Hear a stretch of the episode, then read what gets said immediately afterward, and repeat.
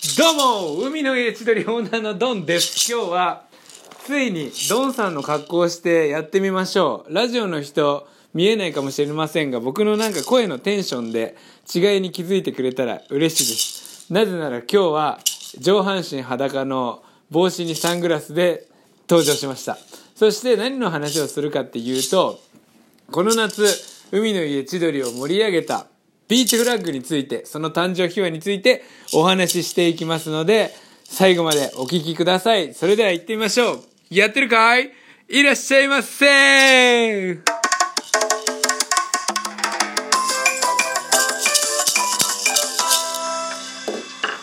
はい。というわけでいよいよこの格好で登場することになりました。そしてビーチフラッグがなぜできたかっていうのはあのいろんなね理由がこう複合されてるんですけど一番の理由っていうのが僕がねあることをやめたからビーチフラッグが始まったんですよ。そのあることとは何かさあお考えください。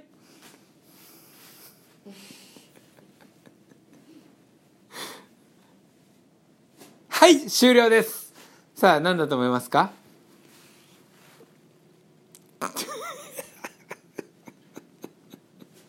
誰も何も喋らないですね。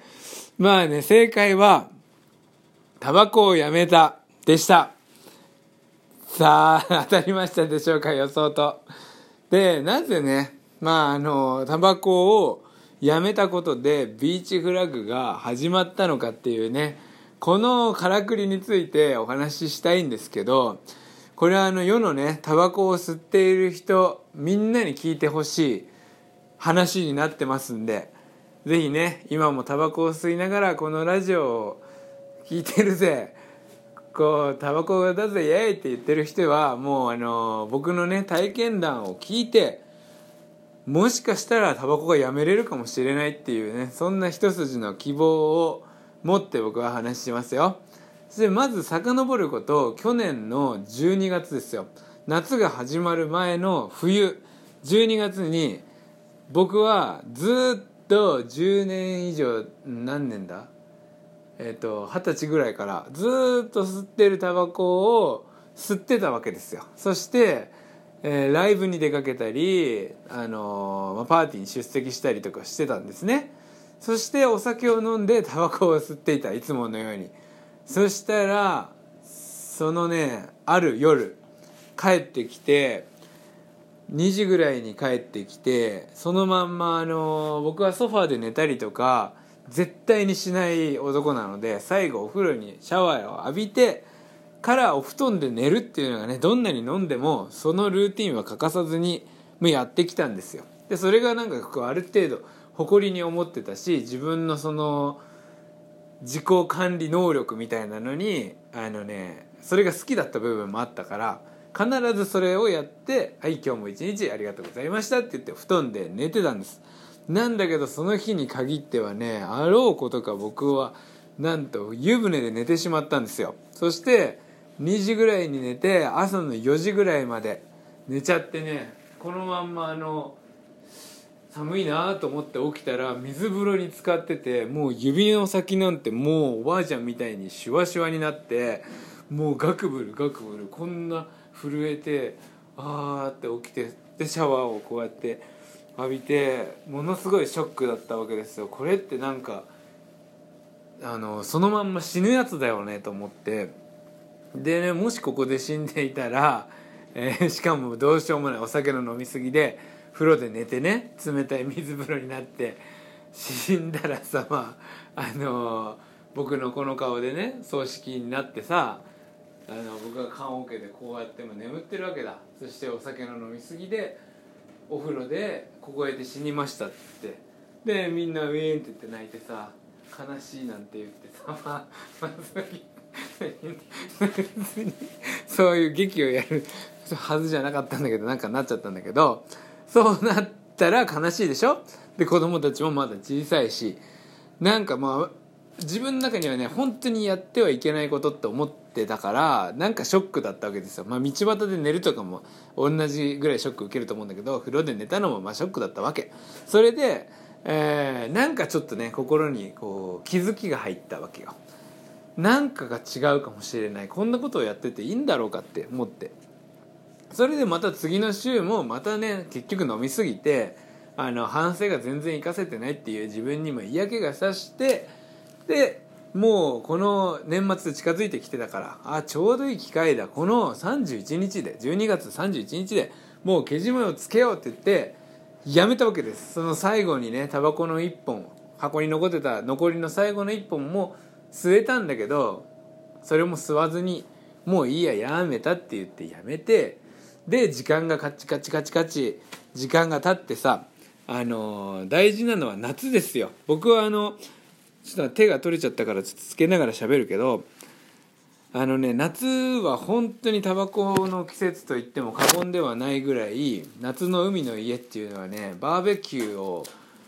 のお客さんたちと一緒に交流するっていうのがまあ僕の楽しみだったのでね。楽しみだったしそれをこうお客さんとコミュニケーション取るのを仕事だと思ってやっていたから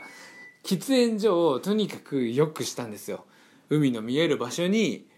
こうタープをかけてベンチを腰掛けるベンチをつけてその喫煙所こそが夏のバーベキューパーティーの社交場だっていうねつもりで作ってきたんです。なのでそこにこのバーベキューこっちのバーベキューパーティーとこっちのバーベキューパーティーの人が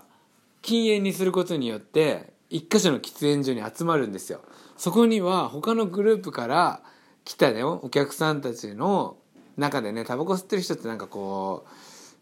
うなんていうかな。その喫煙所で交流するっていう文化がをちょっと持ってるじゃないですか。なのでそこにみんながこうその中でもねあのコミュニケーションを取れない人たちもいるからそんなに別に他の人と喋んないよっていうつもりでもタバコを吸ってるところに A さん B さんが吸ってるところに僕が満を持していくわけです。タバコタイムって言ってそれで「どっから来たんですか？こっちのチームどっからですか?」って言ってその2人をつなげたりとか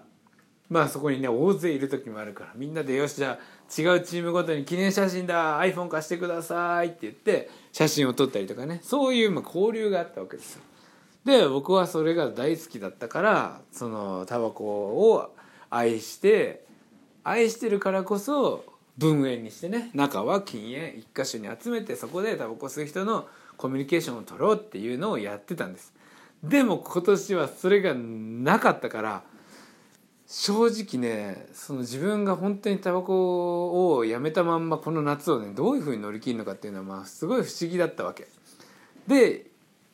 それでね筋トレをね筋トレの場所を喫煙所こっち海の筋トレ場所をこっちに作ってでタバコが吸いたくなったらそこでトレーニングでもしようとかって思ってたんだけどまあそれはね時間がなく時間がないっていうかなんかまあ現実には至らなかったんですよ。鉄の部分がちょっと熱くなりすぎるとかなんかもし酔っ払った人がそのなんか重いもん持ってね怪我したらどうしようとかなんかいろいろあってそれはまあ断念したんだけど、まあ、結局こっちのスペースにはね何もないただの砂浜だったわけだ。でこっちが喫煙所。そして僕はタバコをやめた。で夏が始まって僕もお酒を飲みながら仕事をするからお酒を飲んだタバコが吸いたいって思ったんだけど吸えないからそれで元に戻るわけにはいかなかったからそこで生まれたのがビーチフラッグだったんですよ。その空いたスペースを使ってなんかね酔っ払っててこうタバコ吸うのと思いっきり走るってちょっと似てる部分があってその何かこう自分を解放してあげるという点においてはね。もうむちゃくちゃな話なんだけどタバコとビーチフラッグってまあ言ってしまえばね同じようなもんなんですよ。もうタバコを吸うか思いっきり走るかの違いだけ。でやってるその気持ちに対するね影響っていうのはまあほぼ同じと言って過言ではないでしょう。そして、えービーチフラッグをするようになったらあの僕ずっとスケボーをやってきたんですけど実際ねあのお腹とか全然贅肉とかついてるんですけどなぜか結構早くてそして36歳にしてあの20代の子たちとかにもね全然勝てるポテンシャルを持ってたんですよ。で見た目はトラクター中身はフェラーリって言ってその、まあ、異名を持って、えー数々のね相手に倒してきたんですけどそしたらあのタバコが吸いたくなるたんびに僕はお客さんを挑発して「ビーチフラッグやりましょうよ。僕こんなお腹してるんですよ」って言って遅そうに見せて、えー、勝つっていうのをね繰り返してきました。そして今年はもう何回も走ってあのもちろんね負けることもあったんですけどまあほとんどの試合に勝って。でその負けた人たちはもう悔しいって言ってね来年までトレーニングしてくるから見てろってじゃあ来年もバーベキューの予約お願いしますなんて言ってね。僕がまあれっきとしたそのビーチフラッグがね仕事になってきたっていう、まあ、そういう流れでこの夏、えー、ビーチを盛り上げていったっていうわけです。むしろ今までビーチなのにビーチフラッグをしなかったのはどうしてなんだいっていうくらいあのー、もうマッチしてたんですね。酔っ払った酔っ払ったって言ったら変だけどね。あのー、海を楽しみに来たバーベキューのお客さんたちとまあ、そしてオーナーの僕が戦ってそして僕が勝つというあの手加減一切なしのビーチフラッグ大会っていうのが開かれるようになったっていうわけです。さあ伝わりましたでしょうか？このビーチフラッグの誕生日はもうお時間になりましたので、えー、明日はねこのビーチフラッグのシーズンを終えて僕が今どういうトレーニング方法をして来年に備えているかというお話をしたいと思いますので明日もまたお会いしましょう。それでは本日もありがとうございました。いってらっしゃいませ